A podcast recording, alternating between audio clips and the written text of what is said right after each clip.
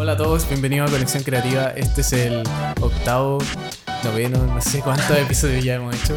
Pero este episodio es muy especial porque estamos acá con Mary. Mary es un cineasta, guionista, ha dirigido, aunque me dijo que, claro, la dirección no es como lo que se siente más. Como Es una relación complicada. Es una relación complicada, pero aquí está Mary. Muchas gracias por venir, Mary. Muchas gracias por invitarme y por considerarme. Sí, de todas maneras. Oye, eh, me estabais contando, eh, ahora estáis editando y empezamos al tiro, ¿cachai? Vamos con Eh, todo. vamos con Vamos todo. con todo. Porque me parece súper interesante editar para un canal. ¿Para qué canal estás editando ahora, Mary? Yo ahora trabajo para media, o sea, soy colaborador porque trabajo en una empresa externa porque estoy haciendo reemplazo, pero hice mi práctica por seis meses en el Mega y me dejaron ahí. Bacán. Y, puta, cuéntanos como lo que haces, como cuál es el proceso, como que, cuál es tu función, tu rol ahí. Ya, yo soy montajista del mucho gusto. Ya, ya. Sí, e- eso me encargo, pero en estos momentos soy... mm, El montajista en el mucho gusto se encarga de... es como un compaginador en prensa. Mm, Se encarga de editar notas de los periodistas. mm. Sin embargo, mi rol es ordenar el libreto de la mañana. Yo no edito notas. Soy montajista, pero no edito notas. Edito los apoyos. O sea, Neme está hablando y Claro. sale la foto de Isquia Siches. Ya, ya, entiendo. Tú editas como esos, esos apoyos, esos visuales. ¿cachai? Claro. Ya. Que es un trabajo sumamente sencillo, pero el problema es que es mucha pega. Entonces, Ahí Necesitan como a alguien ahí. necesitan a una persona ahí. Y tú eres esa persona. Y yo soy esa persona. Qué genial, qué Que está reemplazando a esa otra persona. A esa otra persona. Ese- eres esa persona que está reemplazando a esa otra persona. Claro. Me, me gusta, me gusta. Te contaba, o sea, te comentaba que yo también le presté trabajo eh, al Mega con otra empresa externa. Eh, hacíamos. Y también editaba, o sea, edité dos capítulos de Modus Operandi. Básicamente era como un programa policial, de casos policiales. Entramos a la casa de la gente. Eh, teníamos un equipo que era eh, camarógrafo, que yo era el camarógrafo. Teníamos como al director, eh, que era Rodrigo. y teníamos a la- el periodista, que hacía las preguntas. Claro. Y los periodistas también sacaban las entrevistas. Lo que me parecía raro de ese programa era que nosotros entrábamos a casas ajenas de personas que habían sufrido traumas brígidos y que nos comentaban como, bueno, instalábamos la cámara y decía, ya, díganos señora, ¿cómo mataron a su esposo? Claro. Y weón, era, un, era una weá brígida porque lo contaban, pues, ¿cachai? Pero eh, solo por decir un poco de que veníamos de la tele, la gente como que se nos abría las puertas. Es que es- es súper complicado lo que pasa con los reportajes televisivos, porque Mm. muchas veces yo en mismos trabajos de la U hablaba como de el documental y el reportaje. Mm. Generalmente se tendía a confundir para la gente, Claro. Mm. pero el reportaje como que es, es mal visto en el sentido de que eso mismo que decís tú es súper invasivo. Pero igual es súper necesario que sea súper invasivo, Mm. porque tiene que ser objetivo. Mm. Tiene que retratar la realidad, o sea, no tiene que documentar la realidad, porque documentar implica un proceso de subjeti- subjetividad. Así es. así Entonces es. tiene que calcarla casi. Entonces tiene que entregar la información como pasó. Mm. Y por más crudo que sea, e- es necesario que el periodista vaya y le haga la pregunta cómo murió su esposa. Entiendo. Ah, ya entiendo. Porque claro, en el documental sí hay un punto de vista, que el del, Claro. del realizador. El, tú decís que el eh, reportaje es aún más crudo porque el realizador no puede tener un punto de vista. No, porque está entregando la información. Mm. O sea, evidentemente de repente tú podéis pensar que ciertos canales tienen cierto punto de vista y con eso maquinan un poco cómo funciona la Tienen entrega de información. editorial, tienen un poco una línea de política, Claro. quizá, que ya entiendo. Y que a todas luces es evidente. o sea. Sí. pero eh, es importante que el periodista vaya y la información sea cruda. Mm, mm. Eh, ¿cuál- ¿Cuáles fueron tus estudios? Me comentaste que estudiaste cine, sigues estudiando, Sí. terminaste. Acabo de pasar a quinto año. Brígido, brígido. Pocos Uno- cineastas llegan a quinto año. Han sido duros, dura época. Dura época. ¿En qué institución estás? Estoy en el Instituto de Comunicación e Imagen de la Universidad de Chile. Está, ya, perfecto. ¿Y qué tal le ha sido esa experiencia? Hemos tenido a Pipe, que él estuvo ahí, pero se fue al tercer año. Ya. Cuéntanos, tú te quedaste. Sí. Mira, también es una relación complicada con ICI. Cuéntanos, cuéntanos. Es que es una instancia como que, no sé, a mí siempre me hablaron de la universidad como un momento en el que le iba a pasar súper bien, como que... a- como que están estos dos polos en los que los profesores te dicen como, no, en la universidad los trabajos tienes que entregar a tal hora. Y el otro polo en el que la vaya a pasar bien, vaya a carretear y todo. Sí. Y... Y no, no tiene nada de ambos, así como... Mm. O sea, mi, en mi experiencia como que nunca los profesores fueron... Hay que entregar el trabajo o cagaste. Claro. Siempre fueron súper flexibles, súper en- comprensivos. Pero también está el otro lado en el que nunca carreteé con compañeros de la U, porque tampoco me relacionaba muy bien con ellos. Mm. Como que fue. Mi, mi proceso fue súper lento porque yo en el colegio era el- la de ella, lo sabe. Era como el florerito de mesa. Ya. Entonces- Ya, ya. Perdí eso cuando me, o sea, me gradué de cuarto medio. Entro a la U y tenía que crear la identidad de nuevo. Mm. Y no sé si estaba dispuesto a hacer de nuevo el florerito de mesa en un momento, en una instancia en la que había mucha gente de muchos lugares distintos. Que también querían ser el florito. que también Mesa. estaban buscando eso, entonces como que me resté un poco de eso y fui más el callado. Mm. Y me armé mi grupo mientras toda la generación armaba su otro grupo, yo me armé un grupo chiquitito y con eso, y de a poco fui conectando con la generación en general, individualmente, Claro. pero en términos generales como que no fue una instancia en la que yo me puedo relacionar abiertamente con toda mi generación, porque no, no me llevo tan bien con todos. Puta, a mí me pasó también como en mi escuela, yo estuve en la escuela de cine, tuve tres años y el cuarto no lo pude terminar, que básicamente era la tesis, pero no la pude terminar por pandemia Claro. y por ahí por problemas administrativos de la escuela que ya lo hablé en un podcast, pero básicamente fue como, weón, tenéis que repetir tercero de nuevo, ¿cachai? Fue como, porque cambiamos la malla y estaba como, weón, no. Eh, y, y nada, pues también a mí me costó generar esas amistades, generar ese... eh, siento que el colegio es distinto porque para mí igual lo fue distinto. Tú ya tenías como a tus amigos ahí en el colegio, ¿no? Claro, Entonces- había grupo armado, identidades formadas, eso es como identidad lo formada más es una identidad que uno, se- uno se crea, pues. Sobre todo en la media, que es un proceso en el que está en la búsqueda constante de la identidad.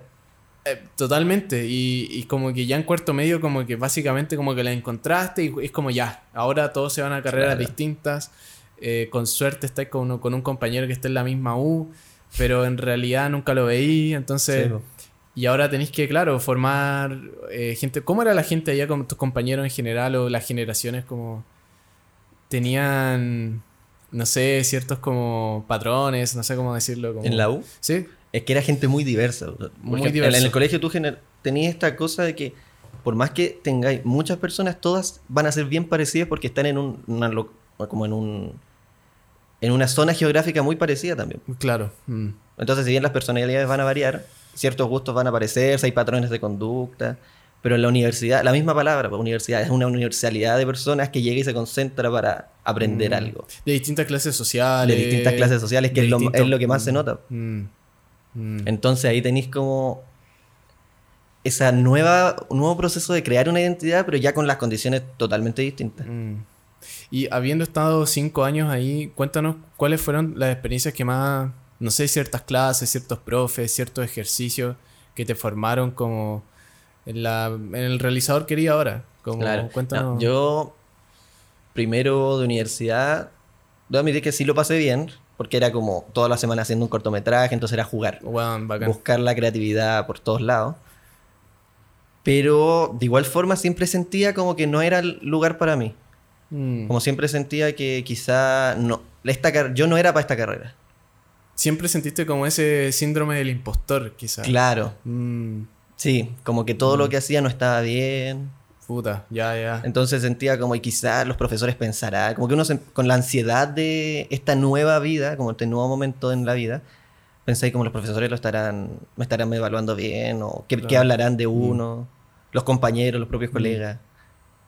Y llega el segundo año de universidad, yo estaba pensando como, ya, pero es que ya va un año, ¿cómo voy a seguir pensando lo mismo? O sea, realmente a lo mejor esto no es para mí. po. O, yo- o sea, yo no soy para esto. Brígido.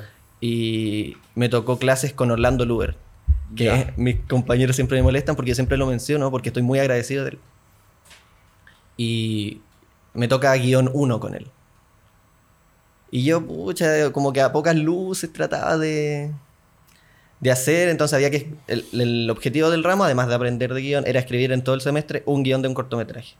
Ya, genial, genial, genial. Yo toda la primera parte de guion, además estaba entrando, un- saliendo unas crisis de pánico que me habían dado del primer semestre. Brigio. Entonces dije, ya voy a escribir sobre esto. Mm. Quería escribir sobre un profesor en una escuela rural que le dan crisis de pánico porque tenía que conseguir financiamiento para, para que el colegio rural creciera.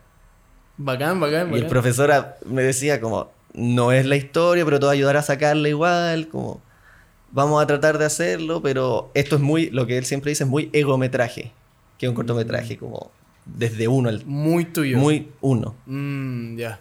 Porque En literalmente era tuyo. Sí, O sea, que, que saben, generalmente los cortometrajes siempre tienen algo de uno. Sí. Pero cuando todo es uno, ya es un poco más complicado. Mm, Entonces, de repente el profe va y nos dice, escriban un cuento, algo que le haya pasado en su vida cotidiana, mm. Como una actividad. Y ahí yo escribo la historia de un chico que va de vuelta a su casa y en la micro una chica se le queda dormida en el hombro. Pero él es vergonzoso, entonces le da vergüenza despertarla. Sí. Y finalmente llega al terminal del buce hasta que la despierta el chofer y ahí recién se baja y vuelve a su casa, pero se pega todo este periplo por ansiedad o por vergüenza. Y ahí el profe me dice, ahí hay una historia.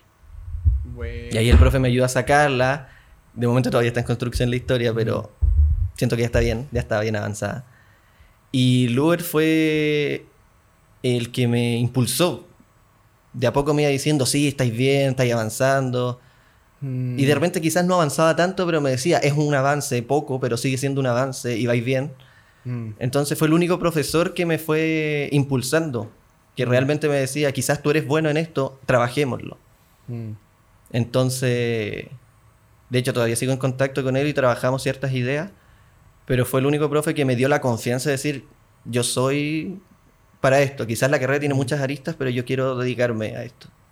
Eh, y a esto siendo guion. Lo que, Claro. Claro. Ah, Hay- ¿cuánto- y a guion como entrada al mundo audiovisual también, como Mm, si soy bueno en esto, quiere decir que puedo ser bueno en otras cosas. Claro. Y que es sí. un proceso de aprendizaje. Mm, sí, de todas maneras. Eh, y en, en dirección me has dicho que has hecho ciertas cosas, documentales, Sí. eh, has explorado esa área. A mí me encantan los documentales. ¿Qué, qué has hecho de documentales en, en tu carrera o en...? Sí, he hecho tres documentales. Ah, ya varios. Sí, o sea, cortos documentales. Cortos documentales. Sí. De 15 minutos, 10 minutos, 20 De minutos. cinco minutos más. 5 minutos. Sí, son bien cortos. Pero han sido un trabajo igual importante. Mm, cuéntanos como el proceso de ellos. Que, ¿Cuál fue el primero? Sí, el primero se llama Hogar de Paso. Que es una instancia en la que aproveché de. Ahí de ella está aplaudiendo. Le gustó. Muchas gracias. ¿Qué- ¿Cómo, ¿Cómo fue ese? Disculpa. Sí, ese fue un proceso interesante porque supuestamente era una actividad de la en la que había que hacer un yendo de la cama al living, como la canción de Charlie García, pero era como un recorrido. Ya, ya. Y yo quise aprovechar este recorrido para mirar en, en mi en mi historia familiar. Como Mm. yendo de la cama al living, en ese camino está lleno de cuadros, Mm, está lleno de errores en una casa, está lleno de fallas, de, de intentos por reparar cosas muy a la rápida, eh, particularmente en mi casa, y explico un poco mi caso, que yo con mi familia vivimos en una casa en Puente Alto que es de momento, porque a mi mamá le regalaron la casa, mi abuelo le regala su casa como herencia para cuando él muera, Claro. y cuando mi abuela fallece, a mi madre le llega parte de la herencia, que es como en Chile funcionan las propiedades como con separación de, o sea, sin separación de bienes. Entonces mi Mm. mamá no puede pedir subsidio, entonces no puede tener su casa propia. Mm, Entonces tenemos que vivir en este hogar temporal, en este hogar de paz, que está lleno de fallas, de errores, y que no, sale, no vale la pena arreglarlo. Solo Mm. queda esperar. Y en ese tránsito exploro un poco la vida familiar, explico cómo ocurre que mi abuelo le, da- le entregue esta casa a mi mamá, y cuán difícil también es vivir pensando en que estamos viviendo en esta, en esta casa mientras esperamos a que mi abuelo muera. Y que es súper crudo, porque nadie quiere que mi abuelo muera. Mm, No, po. Entonces... No, po, no, no, se acabó. ¿Cómo se llama? Hogar de paso. Hogar de paso.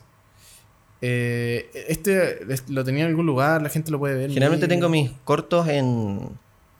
¿Cómo se llama? En Vimeo Ya, y en Instagram. Ya. Igual lo subo ahí porque es una instancia más democrática. Y tú, claro, en Instagram, ¿o ¿no? Eh, ¿En IGTV lo subí o...? Sí.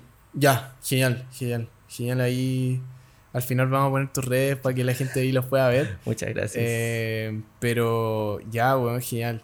Oye, muy bonito ese proceso y tenéis razón, pues, o sea, en las casas eh, en general siempre están estos errores, estos fallos, estas casas que hacen que sea de uno, pues, ¿cachai? Es- Esas como cosas que, que hacen que la casa sea como de la familia que se encuentra. Es que al final la casa también es una es parte de la identidad de la familia. Es parte de la identidad. Y el problema que ocurre aquí es que cómo construir identidad en algo que de partida no es nuestro y que sabemos que termina. Como que Mm. cuando uno tiene una casa que es de uno, sabe que la casa perdura ahora el tiempo. Sí. Y que si tú la vendes ya es procesos distintos, pero la casa es tuya.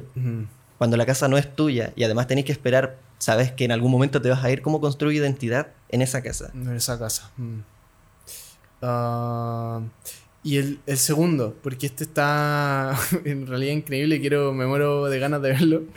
Eh, y el, segundo que haces, eh, ¿a dónde va ese segundo documental? Sí, esos son dos documentales más que van como en la misma línea, que es el estallido.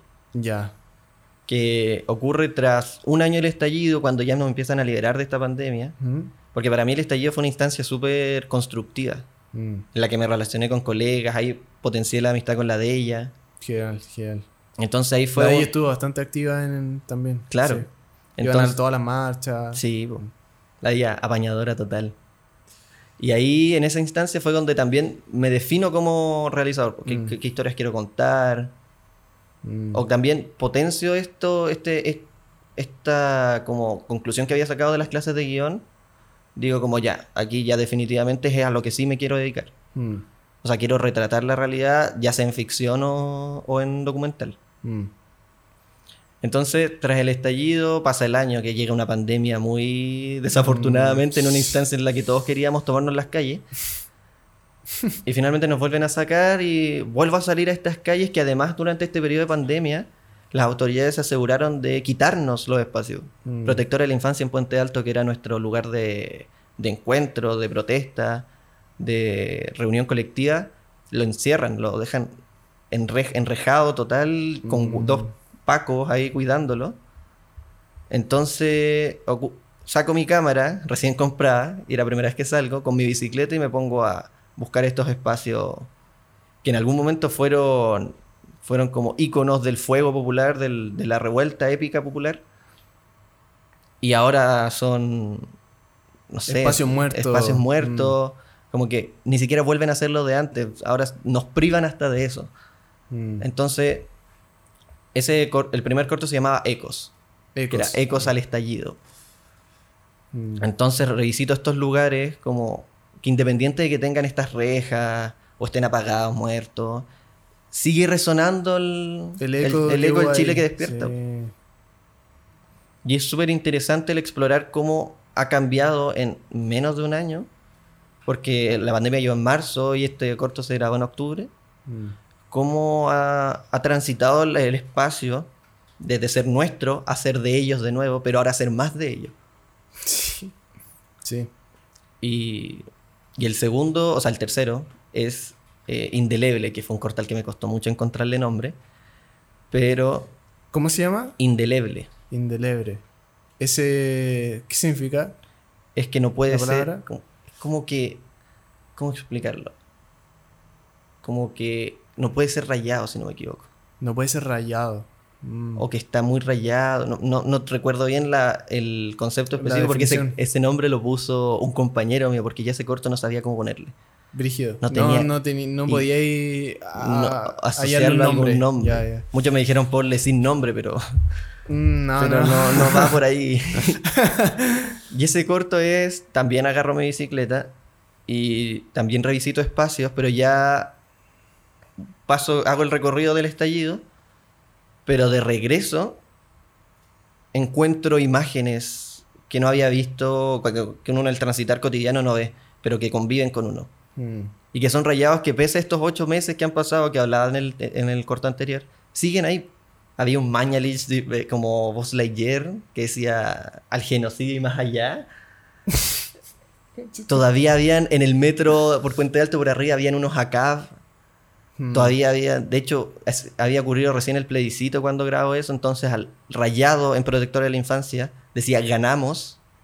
Entonces todos esos Mm. rayados como independiente de que nos hayan cerrado esto, todavía igual intentamos recuperar los espacios, es como una continuidad del corto anterior. Mm. Mm.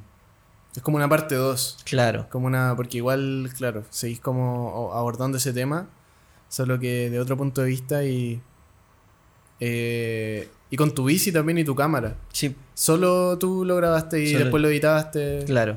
Eh, al hacer estos docus, ¿tuviste algún proceso como creativo como antes? Como un guion, un poquito. Sí, eh, ¿Sabéis que quiero estas tomas? Un storyboard. Cuéntanos de eso. sí, el- con Ecos fue más bien ir y pon- poner la cámara y eh, fueron instancias en las que yo agarré mi bicicleta y dije voy a ir a buscar el cortometraje.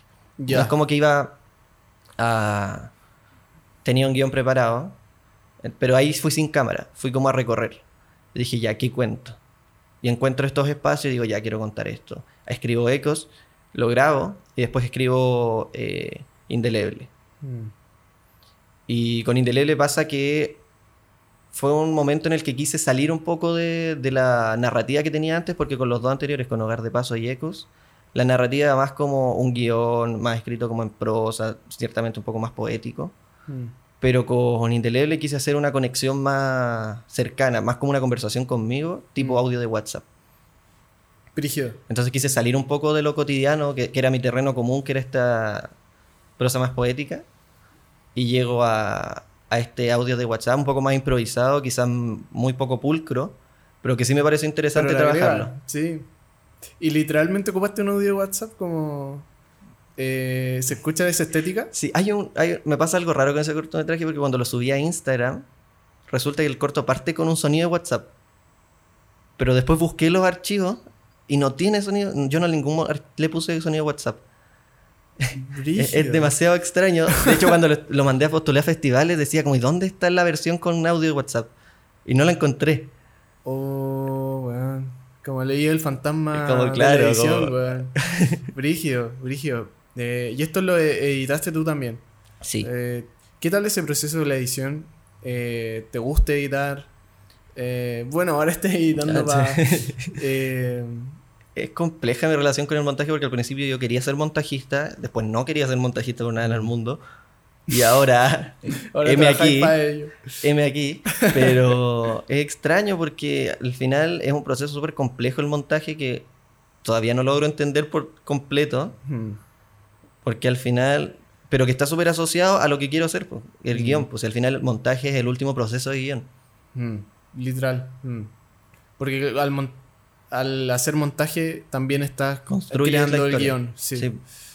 Entonces, el montaje se trabaja con el guion, incluso se destruye el guion para montar. Entonces, Mm. entonces eh, es una línea que está súper ligada a lo que quiero hacer, pero que la, la que aún no logro como eh, relacionarme o entenderla por completo. mm. Creo que nunca voy a comprenderla por completo, pero por lo menos acercarme a ciertos eh, conocimientos que quiero adquirir y que no todavía no encuentro. Mm.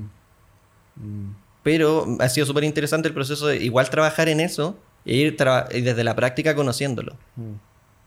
Eh, encuentro que, claro, practicando podía adquirir varias herramientas Claro. que eh, después te das cuenta como, ah, era eso.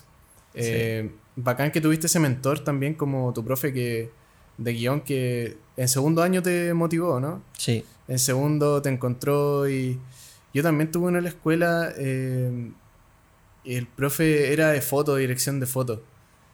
Que tampoco era, no, no era director, era eh, porque yo- después yo me metí a la mención de dirección. ah, ya. Eh, me encanta dirigir, pero este profe director de foto, se me fue su nombre, pero ha trabajado con varios cineastas, ¿cómo se llama? Jorge Aguilar, weón, Jorge. profe Jorge. Eh, Jorge Aguilar, como que le devuelve esa magia al cine, weón. Como que te habla del cine como, weón, este es un lugar mágico. Y desde sus clases de dirección de fotografía, ¿cachai? Entonces, eh, él como director de foto me ayudó también a formarme como, como cineasta, podría decirlo así. eh, y a, a devolverme como ese encantamiento del cine, no sé si, si está bien dicho, pero como esa magia del cine, sí, como eso, esos mentores que nos ayudan en el camino. Am, ahora me comentaste también que estabas escribiendo o dirigiste un, un teaser, eh, lo hicieron No, lo, con lo escribí con Ignacio Parra y él lo dirige. Ignacio Parra. Ignacio Parra es como tu colaborador. Es mi frecuente. compañero de la U, o sea, de, de todo mi proceso creativo está él siempre ahí. Ya, bacán, bacán. Eh, es casi como la voz de mi conciencia en la que cosa que hago se la pregunto y él me entrega su línea porque yo encuentro que es una de las personas más profesionales que conozco y con mayor criterio que conozco y que si hay algo que no, no funciona te lo va a decir independiente de cómo te sintáis, pero lo siempre, siempre manteniendo la, la Claro. compostura, la, la Pero te dice distancia. la verdad. Claro, Si funciona o no funciona. claro. Bueno, esas personas son increíbles de encontrar. Y es una persona sumamente talentosa. Genial. Creo que es de las personas que más admiro de mi proceso de como cineasta. De haberlo encontrado ahí Sí. en la. Y él estuvo desde primero allá. Sí. Sí, genial. Ah, ¿Cómo se llama? Eh, Ignacio Parra. Ignacio Parra. Y con él estaban haciendo este teaser eh, para sacarlo como. Es un proyecto de U, pero lo quieren sacar Claro. después para afuera, quizás. Claro. ¿De qué trata? ¿Cómo se llama? Se llama Niños de.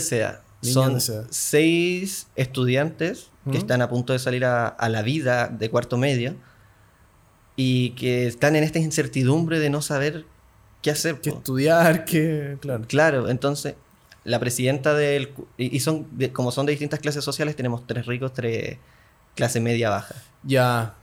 El colegio está como. Hay varios chicos de distintas clases Claro, sociales. pero son de distintos colegios. Ah, ya. Entonces, eh, ocurre que la presidenta de curso eh, están juntando plata para su gala, pero el padre, el tesorero de uno de los padres del Se tesorero, se, wea. lleva la, la plata. Que es muy común acá. Y quedan Uno sin gala. escucha eso. Entonces la presidenta tiene que sacar a flote y termina consiguiéndose una gala con un centro de eventos que coincidentemente tiene la gala con este otro colegio. Ah, bacán, weón, bacán. Y bueno, los juntan, ocurren los evidentes roces que van a ocurrir cuando dos clases sociales chocan Sí. eh, en un Chile tan desigual como el, el que tenemos ahora y el que tuvimos antes del estallido, que era aún más desigual. Sí. Entonces chocan, sin embargo, cuando entran a la gala quedan encerrados. Ya, Y lo la gente- obligáis a. Claro, ya, y la gente del que organiza, como el centro de eventos que organiza, desaparecen.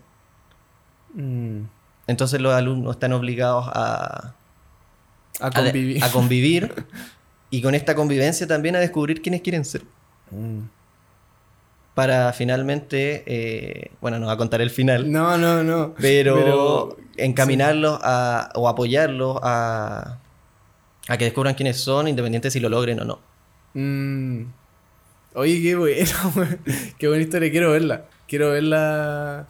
Ojalá. Puta, ya sacaron el teaser. Sí. Ojalá. Ojalá poder que se realice ese proyecto. Encuentro que está. Está muy bueno. No he visto algo así últimamente.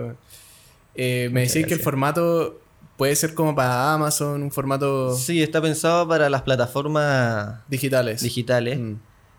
es, está trabajado de cierta forma como una como una película adolescente, muy Mm. de colegio, en sentido de que la fiesta de graduación. Sí, tiene ese tono. Claro, pero parte con ciertos clichés que va desmoronando de a poco. Mm. Entonces está pensado más para Amazon que para Netflix, porque de partida Amazon ha sido una de, las de las plataformas de streaming que más relación ha tenido con Chile. Sí, Sí, o Sí, sea, Netflix hecho- ahora tiene, si no me equivoco, o sea, el año pasado sacó Nobody Knows I'm Here. Perdón la pronunciación. no, Pero que fue como la primera producción que hizo con Chile. Sin embargo, Amazon tiene la jauría. Bueno, el presidente no es propiamente tal de Chile, pero sí ha. Tiene más producciones, claro. La Jauría siendo una que es totalmente. Sigue siendo Amazon, pero claro, están colaborando Claro. con gente de acá. Am, Amazon y en realidad las plataformas digitales, ¿te has dado cuenta? Porque este ha sido un tema recurrente, como, como las plataformas empiezan a moldear el cine que se hace o las historias que se hacen. Porque a ti como guionista también tenés que adaptarte a un formato. Entonces, básicamente es como ya, tengo que contar esta historia que antes quizá la podía contar en 60, ahora quizá en 45, en 40. Claro. Eh, pensar que la historia que vaya a ver el- ese guion ya no se va a ver en pantalla grande, sino que se va a ver en, en una pantalla de casa. Claro. Eh, entonces hay varios determinantes. ¿Tú, tú cómo, cómo, cómo te moldeas a eso? Como tú pensáis realmente, hoy esto lo quiero tirar para acá, entonces lo tengo que escribir de esta forma.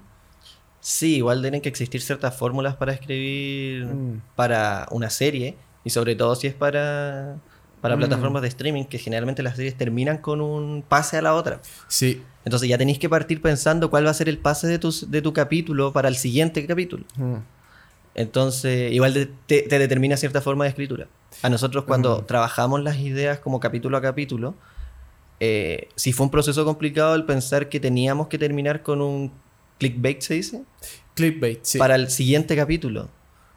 Y así con todos hasta llegar al final. Y, que, y cómo parcelar cierta lo, lo que queréis contar, porque igual es súper complicado el proceso de una serie. Mm. Porque en la película tenéis hora y media para contar. Mm. Eh, y sabéis más o menos cómo linear en el guion, si bien son procesos distintos. Y tampoco es como más fácil, pero si tenéis como menos tiempo, entonces sabéis cuáles cosas contar y cuáles no. Mm. Como ya no tenéis que poner sub- tantas subtramas. En la serie es sumamente complicado, porque ya no es hora y media. Mm. Ahora son cuántos? Si son 10 capítulos, son. No, no, no te va a sacar el cálculo, pero por lo menos deben ser sus 10 horas de, Claro. de contenido. Mm. Eh, es difícil y es como... Es bacán eso. A, a mí me gusta la historia porque tenéis que introducir a los personajes. Entonces, Claro. esa introducción de personajes la tenéis que ir, la tenéis que hacer como de una forma orgánica igual. A mí me gusta harto las series que parten como... que ocupan un método que se llama como un día en la vida de... Que básicamente es como... El primer, el piloto es un día en la vida del personaje principal. Sí. Y encuentro que es una buena forma orgánica de introducir personajes porque si el one va a ver a su familia, que son los personajes secundarios, al tiro cacháis las dinámicas. Puta, piloto perfecto que para mí, puta, lo he visto varias veces, el de Breaking Bad, que ocupa ese recurso. Eh, que básicamente es un día en la vida de Walter, po, como, como un profesor de química, está chato, weón. Le, puta, el medio spoiler, lo siento, pero ya todos han visto Breaking Bad y el primer episodio. Que weón tiene cáncer. Entonces, eh, es como. eh, es, es bacán introducir a. ¿Cómo tú introducías a los personajes, eh, por ejemplo, en esa serie? ¿Cómo, cómo fue ese proceso? Las Son- personalidades. Es complicado porque al ser un relato coral tienes que introducir a seis personas.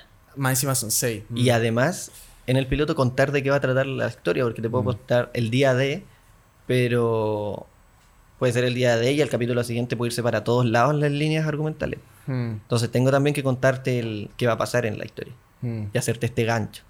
mm. Eh, y el planteamiento es súper importante en toda historia.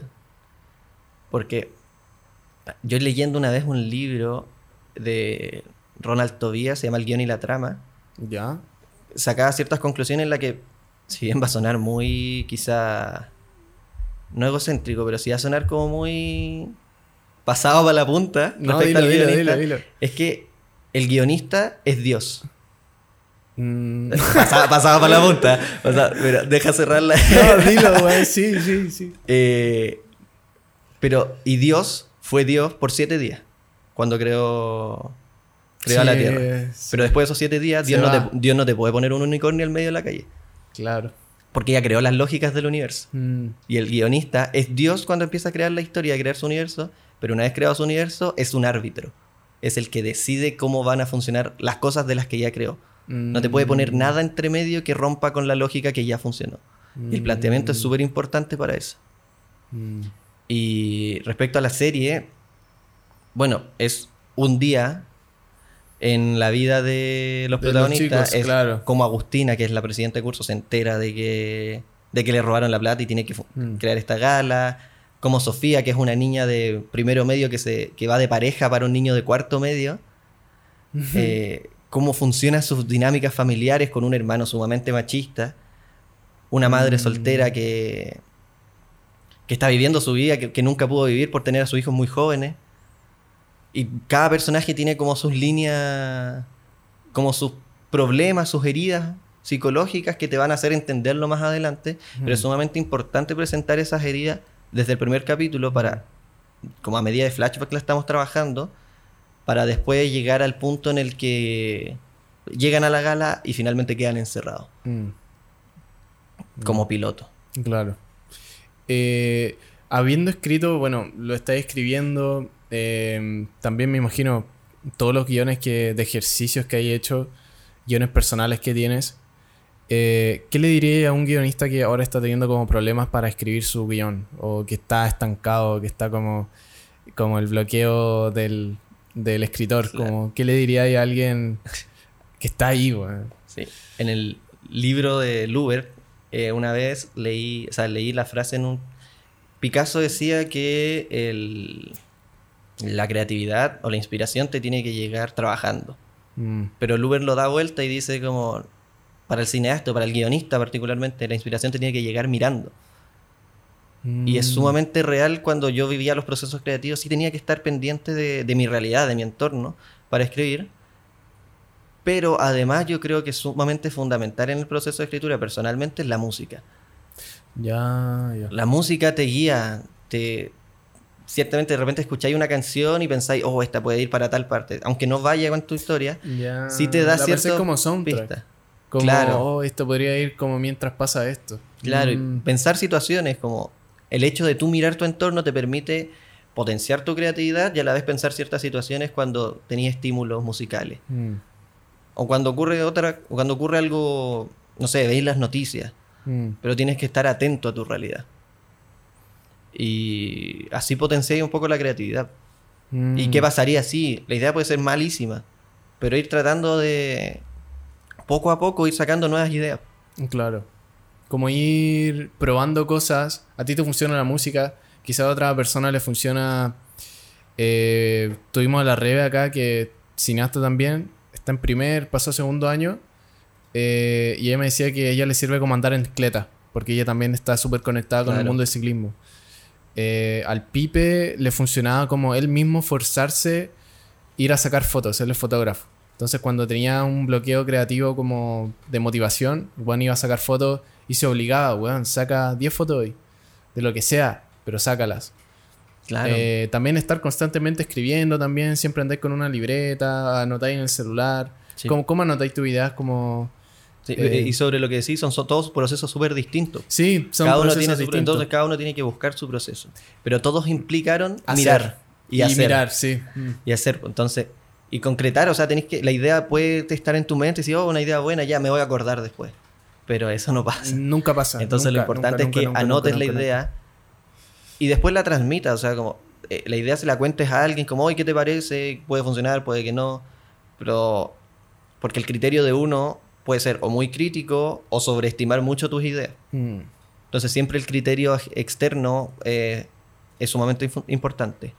Mm, tú encontraste a tu colaborador que te ayuda a generar Claro. ese criterio y ambos se van haciendo este feedback y generan trabajos buenos. Eh, es súper importante tener como ese ojo crítico a tu lado, porque si no a veces te puede ir en bolas que... Puta, es como, weón, ¿qué estás haciendo? Me ha pasado, me ha pasado irme en bolas como en guiones que al final los llevo al lado que, y después los cuento y yo mismo me doy cuenta, sí, esto no tiene sentido o la persona que le estoy contando no está conectando con ellos. Sí. Um, Pero eso también es súper bacán, o sea, como el darte tú mismo cuenta de que te está, de que estás llevando el guion para otro lado, pero, Sí. i- pero implicó el proceso de escribirlo y darte y ahí te das cuenta para dónde no tiene que ir tu guion. sí, Y de a poco a poco vas encontrando la ruta. Eso, como a veces escribir, como claro, perfecto, como una metáfora de... La escritura puede ser a veces como un cuarto oscuro y tú con la luz, pero... Y a veces alumbra ciertos lugares, pero que no deben ir Claro. Que no es la, en la salida, no es la puerta. Pero está bien porque ahora ya sabéis que ahí no es. claro. Tenéis que. Ya, entonces por acá. Escribir un guion es un escape room. La cagó. Es un escape room, weón. Es un escape room que tenéis que ir. Ya, contáis todas las weas y después te das cuenta. Ah, era por acá. Sí. Ah, ¿qué, qué te pasa con eh, esta noción de.? Porque, claro, a veces uno escribe largos, otro eh, eh, cortos. ¿Tú has escri- escrito largos eh, largometrajes? Estoy ahora escribiendo un largometraje. El largometraje. pero es un proceso infinitamente complejo, o sea, Sí. muy complejo. Son 90 páginas. Aproximadamente. claro. Serían como 90 minutos Sí. según las convenciones. Mm. Pero sí, es súper desafiante el escribir un largometraje. 90 páginas, sí, weón. Es Sí. harto. Porque además tenéis 90 páginas para contar una historia, pero la- las películas funcionan no solo con una historia. O sea, tenéis un punto A y un punto B. Mm. Pero entre esos puntos también hay subtramas y tenéis que saber Sí, manejarlo. Sí. Entonces, ahí tenéis que ser el árbitro. Mm, Ahí tenéis que decir qué rama se va y hasta dónde llega. Y tenéis que saber hasta dónde va a llegar. como- mm. Yeah. Es un proceso complejo. Eh, Es, com- es complejo. La otra vez hacía este ejercicio hace poco porque estaba mirando un documental de HBO. Se llama Arquis. Que le hacen distin- a distintos arquitectos de, de Latinoamérica. Y el primero es uno chileno. El, el que hizo este. Que es súper raro, pero a mí me encanta. El, el que queda en el campus de la Cato. En, Ah. en Mirador, Sí. metro por allá por Florida. Que es como cuadrado así. ¿Lo cachai ese? Que tiene como unos rectángulos Que le salen sí. weas, weón. Puta, el weón es seco, pero también es muy volado. Y es un documental de él, ¿cachai? Y me quería inspirar porque eh, en documentales, ¿cachai? En el formato del documental. Y si veía ese documental, que dura 40 minutos, te das cuenta que hay muchas subtramas. Sí. Y el director de ese documental es como ya, está la trama de él, que él cuenta su historia, pero también hay otra trama donde él cuenta su historia filosófica, como de cómo él ve la arquitectura. Y también hay otra trama, eh, trama que él, él es él yendo a su equipo y viendo la dinámica de trabajo, cómo es su dinámica creativa. Y también hay otra trama de las personas que lo conocen. Entonces, como que. Y ahí yo puedo como ver como estructuralmente como el guion, la, la persona que guionizó eso. Como ya, bueno, tenemos que Claro. entrevistar a familia de él, entrevistar a sus colaboradores. Tenemos que tener tomas de él hablando con su equipo. Tenemos que tener tomas de él hablando de la filosofía de la arquitectura. Otras tomas como. Y así se construyó ese, ese, ese Sí, documental. Y, y es bacán como. Yo digo, es un ejercicio súper bueno de construir una, una obra ya lista. Y te das cuenta de todos los procesos que están eh, ahí puestos para tú también después ponerlos en tu propio proyecto, quizás. Sí, Ah, es importante observar. ¿Tení inspiraciones como recurrentes de ciertos realizadores como que te inspire, Eh. guionistas? Sí, eh, no, no tengo como, como, no sé, Christopher Nolan o Sí, Quentin. Tarantino. Como que no es, como que me cuesta encontrar como, Como- a un referente, Mm, mm. como en particular. Entonces, en ese sentido no, como que no tengo un referente, ese como que busco las obras que calzan con lo que Mm. quiero contar y de ahí voy sacando pistas o, o líneas que quizás funcionen en mi, en mi historia.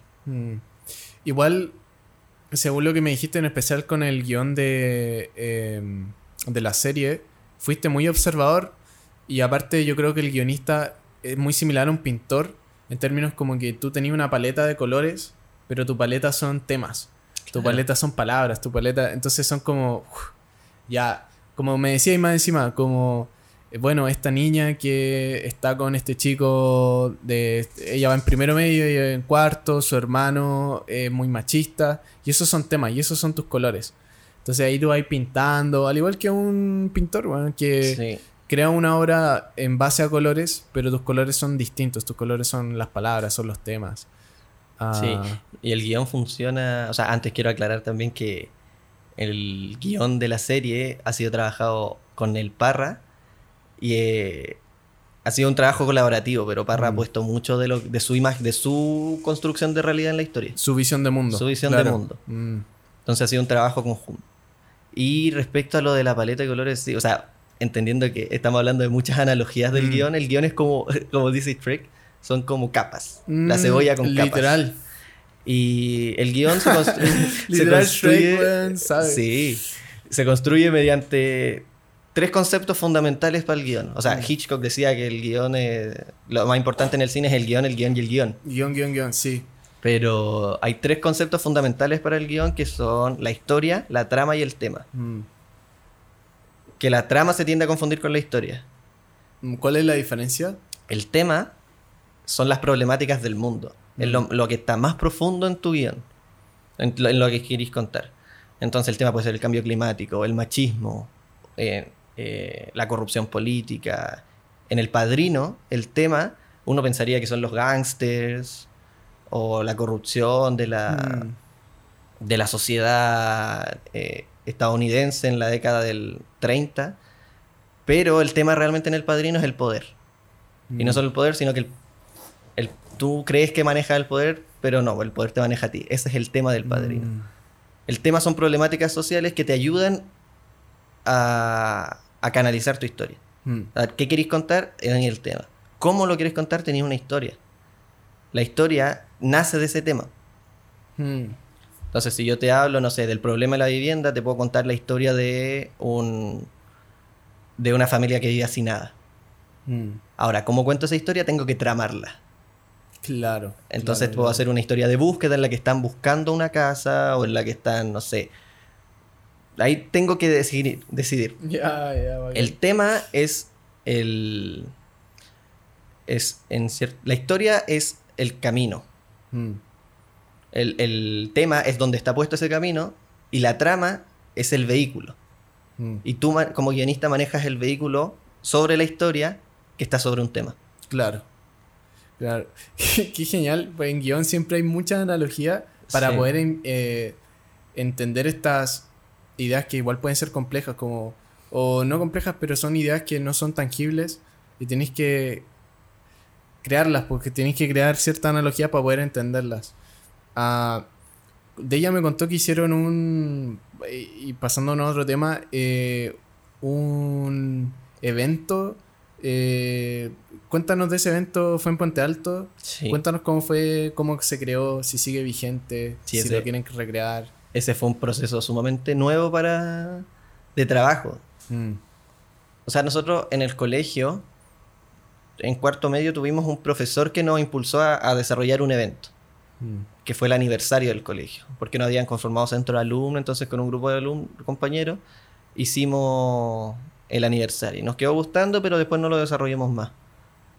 Después cada uno siguió sus carreras y llegó el estallido social y vimos cómo la coordinadora Chichigán con el Matías Toledo, que fue candidato a alcalde y a diputado por Puente Alto, un cabro que sabe de trabajo territorial, eh, veíamos cómo des- desarrollaban eventos en plazas de la comunidad de Puente Alto, entonces acercaban la cultura en mm. una sociedad en la que, en una comuna particularmente, que es una comuna dormitorio, pues el trabajador llega, duerme y se va a Ah, trabajar. mm. Y cuando tiene tiempo libre ve tele porque es obviamente va a querer descansar, Claro. va a querer un poco liberar su mente de, de lo que pasa en el mundo y de su trabajo. Entonces difícilmente un trabajador de Puente Alto te va a ir a ver un, un- una obra de teatro, un concierto al GAM. Sí, sí, sí. sí, sí, Porque, y se entiende, pues al final, finalmente tenéis una sociedad Mm. que lo obliga a trabajar y después lo suelta, obviamente va a querer descansar. Claro. Entonces la Chichigán que trajo en un momento en el que además estaba súper raro el ambiente, Mm. la gente se estaba tomando las calles, estaba pasando algo que no había pasado antes, y le trajo esta calma o esta liberación a la gente, Mm. distinta, porque además la televisión ya te estaba mostrando destrozos, que además lo, lo- lo- lo tendenciaban un poco, sesgaban esa información, que eran de todo destrozo, delincuencia, Claro. entonces llega la coordinadora, trae eventos a cada plaza, te trae humoristas, te trae cantantes, entonces te da un espacio de distensión. Dentro, en el contexto de la revuelta popular. Mm. Entonces, en el contexto de la justicia social que se estaba dando en ese entonces. Y nosotros con la creamos la agrupación Nuestro Puente con los mismos compañeros que hicimos la, el aniversario en el colegio y sumando a colaboradores de otras generaciones del Nuestro colegio. Puente. Ah, sí, Mm. de otra generación, incluso profesores que se sumaron con nosotros Mm. y organizamos eventos también en colaboración con un grupo que, se, que organizaba la Plaza Unida Jamás Será Vencida. Entonces colaboramos con ellos y luego Nuestro Puente decidió hacer el festival Nuestro Puente. Inspirado en la coordinadora y en los cabros de la, la- la Plaza Unida. Y ese fue un momento súper complejo porque me acuerdo que lo hicimos un 14 de diciembre, no, un 13 de diciembre, en, Mm. en pleno primavera-verano, íbamos con todo a grabar y llueve. Bri- Entonces no habíamos conseguido artistas. y 13 Además, de diciembre, raro. sí. Mm. Además ese día íbamos a hacerlo en otro lado, pero lo- nos traicionó la, la junta de vecinos del lugar, tuvimos que moverlo. Puta. Y luego no pudimos hacerlo con todos los equipos montados, lo cancelamos. Y luego en enero decidimos darle marketing, conseguir más artistas, eh, construir un, un imaginario sobre el evento que lo llevara a hacerse cada año. Mm. Que, que Puente Alto tuviera su festival. Y recibimos aporte, además del- de los chicos de la Plaza Unida, de Puente Alto Despertó, de la misma coordinadora que nos ayudó a conseguir artistas. Mm. Y realizamos el evento, lo sacamos. eh, fue complejo sacarlo porque hubo que so- conseguir financiamiento para ir a buscar los equipos de Quilicura, traerlos, además de conseguir los permisos de la municipalidad que nunca nos dieron. Entonces, cuando Y la, y la Muni nunca, le- nunca les dio lucas, nada. Nada. Nada. O sea, una vez fuimos a conseguir un espacio a la municipalidad, Mm. eh, firmamos, porque creo que para, porque para conseguir un espacio tenéis que firmar que vais a usar ese espacio. Y nos ofrecieron como, pero hagámoslo junto con la municipalidad y todo, pero el requisito era que el alcalde, como que el aporte fue del alcalde. Mm. ¿Y ustedes no querían...? Eh, no, claro. porque no queríamos que esta in- gente, sí, pues la gente, no queríamos que esta instancia se, pre- se prestara para campañas electorales. Sí, ¿no? Porque Mm. el bueno imprudente. Sí, es como, ah, ya, pero pongan mi nombre. Es Claro. como eh, cuando hacen un trabajo y es como el último weón, ya, pero pon mi nombre. Sí, el- po. No, weón. no. Entonces, y claro, ahí nos pasaban el equipo, equipos, Mm. carpa y todo, y sí, hubiese sido bacán. Pero Decidieron hacerlo por su cuenta, por Sí, la po. suya. La- el, el espíritu del, del, del proyecto no era ese. Mm, Era traer algo a la gente sin color político. mm. Entonces desarrollamos el evento y el día del evento llegaron igual de la municipalidad a decirnos que esto no estaba autorizado. Ahí tuvimos que aplicarla, pero venimos de Quilicura. Trajimos los equipos de tan lejos. y ahí nos dejaron y hicimos el evento que salió de maravilla. La, La gente después no se quería ir. Y quisimos empezar a trabajar más y vamos a trabajar uno en mayo, porque este evento ocurrió en enero del 2020 y queríamos hacer uno en, en marzo del 2020.